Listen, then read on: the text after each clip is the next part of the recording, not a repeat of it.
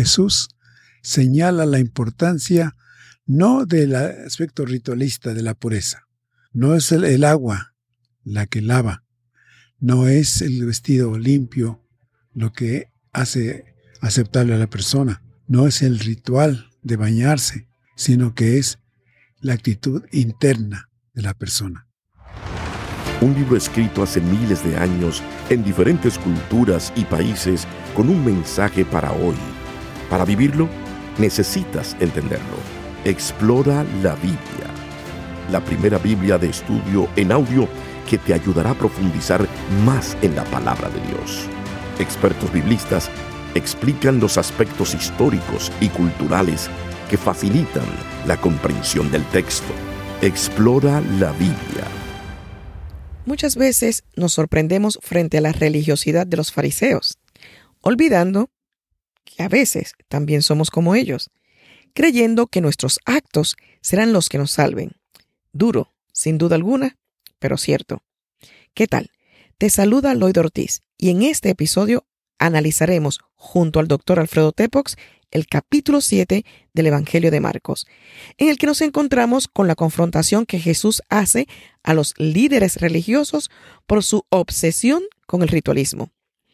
En este episodio hablaremos de los judíos y su pensamiento sobre los mandamientos y la venida del reino de Dios, el ritualismo y la enfermedad frente a la verdadera pureza, el corazón de la persona, la fe de la mujer sirofenicia. Acompáñanos.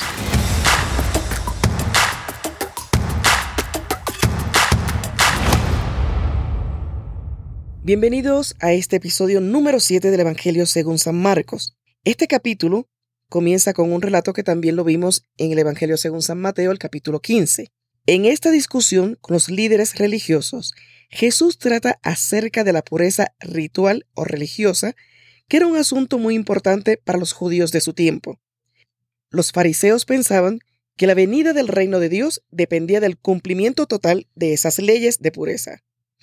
El asunto también interesaba a los primeros lectores del Evangelio, que en su mayoría eran de origen judío.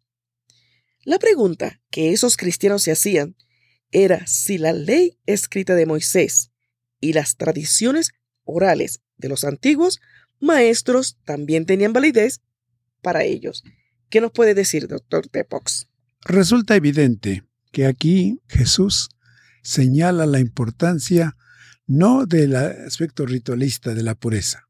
No es el, agua la que lava, no es el vestido limpio lo que hace aceptable a la persona, no es el ritual de bañarse, sino que es la actitud interna de la persona. Apunta que la verdadera pureza, la verdadera justicia, la verdadera devoción surge, está dentro del hombre.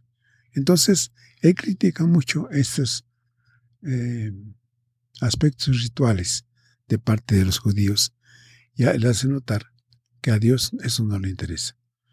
El rito no es importante.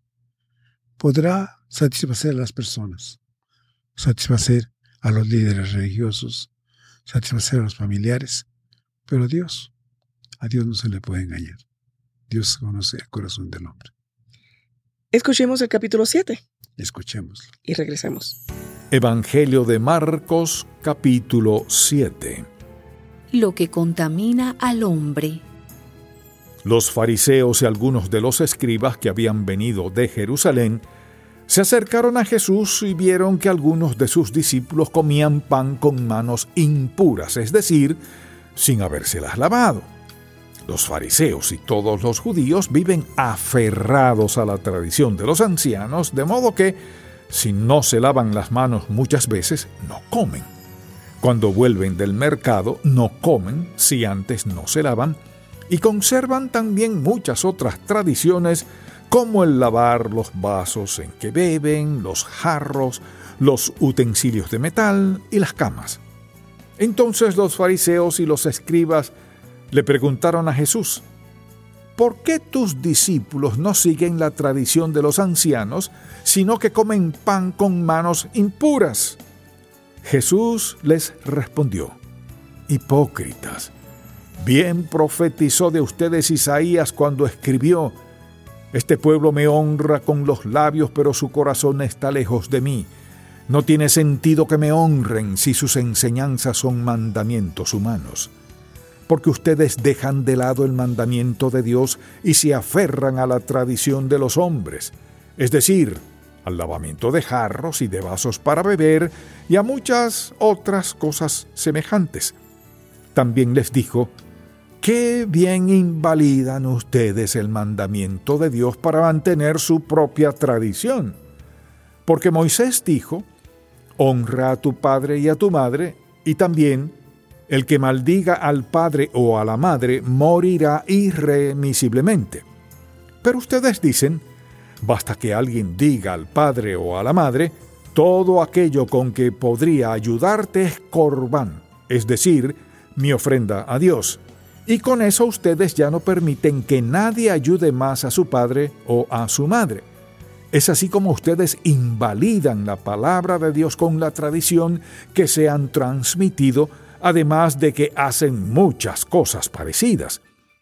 Jesús volvió a llamar a toda la gente y les dijo, Escúchenme todos y entiendan, nada que venga de afuera puede contaminar a nadie. Lo que contamina a la persona es lo que sale de ella. Si alguno tiene oídos para oír, que oiga. Cuando entró en la casa, luego de alejarse de la multitud, sus discípulos le preguntaron acerca de la parábola. Jesús les dijo, ¿Tampoco ustedes pueden entender esto? ¿Acaso no entienden que nada que venga de afuera y entre en alguien puede contaminarlo? porque eso no entra en su corazón, sino en su vientre y al final va a parar en la letrina. Con esto Jesús estaba diciendo que todos los alimentos son limpios, aunque también decía que lo que contamina es lo que sale de la persona porque de adentro del corazón humano salen los malos pensamientos, la inmoralidad sexual, los robos, los homicidios, los adulterios, las avaricias, las maldades, el engaño, la lujuria, la envidia, la calumnia, la soberbia y la insensatez. Todos estos males vienen de adentro y contaminan a la persona. La fe de la mujer sirofenicia.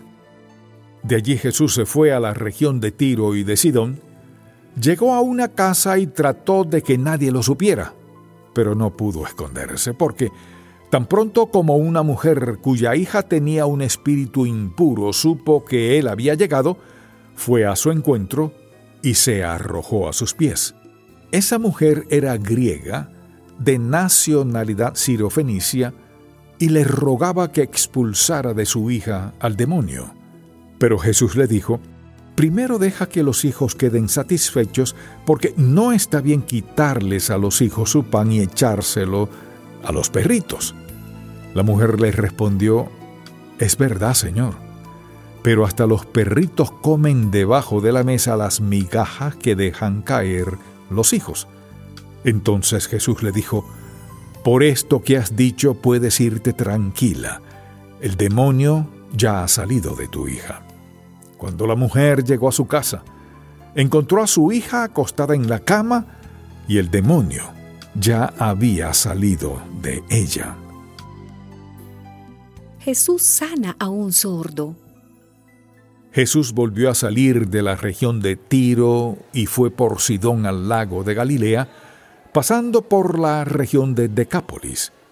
Le llevaron allí a un sordo y tartamudo y le rogaban que pusiera la mano sobre él. Jesús lo apartó de la gente, le metió los dedos en las orejas y con su saliva le tocó la lengua. Luego levantó los ojos al cielo y lanzando un suspiro le dijo, Efata, es decir, ábrete.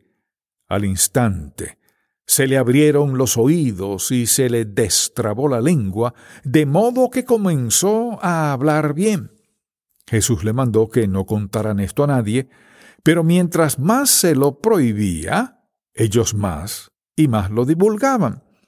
La gente estaba muy asombrada y decía, todo lo hace bien. Hasta puede hacer que los sordos oigan y que los mudos hablen.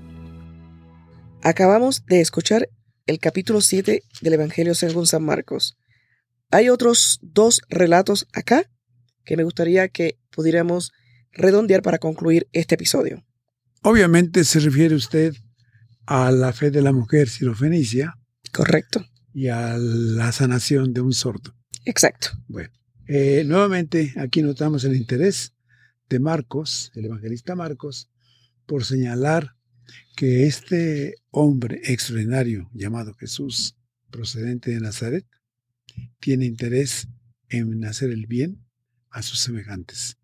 Entonces, todo lo que hemos leído antes lo que acabamos de leer ahora tiene que ver con ese aspecto de la persona, con eh, sus males, con sus creencias equivocadas, como en el caso de la pureza o impureza.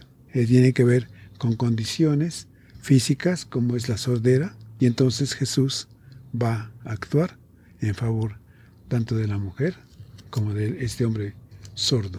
Podría entonces pensarse que el ministerio de Jesús se limitaba a sanar.